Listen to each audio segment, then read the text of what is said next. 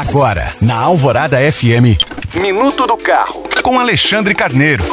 A marca chinesa Shinerai demorou, mas agora está aderindo rapidamente à injeção eletrônica. Isso ocorre por uma questão legal, já que motocicletas equipadas com o velho carburador não conseguem atender à nova fase M5 do Programa de Controle da Poluição do Ar por Motociclos e Veículos Similares, o Promote. Assim, neste mês de dezembro, chega às lojas a quarta moto da Shinerai equipada com injeção eletrônica. É a Rio 125 EFI que, graças à adoção dessa tecnologia de alimentação de combustível, desenvolve 8 cavalos de potência e atinge a velocidade máxima de 79 km por hora. Entre os equipamentos, modelo traz luzes de rodagem diurna em LED, cavalete central, pisca-alerta e entrada USB.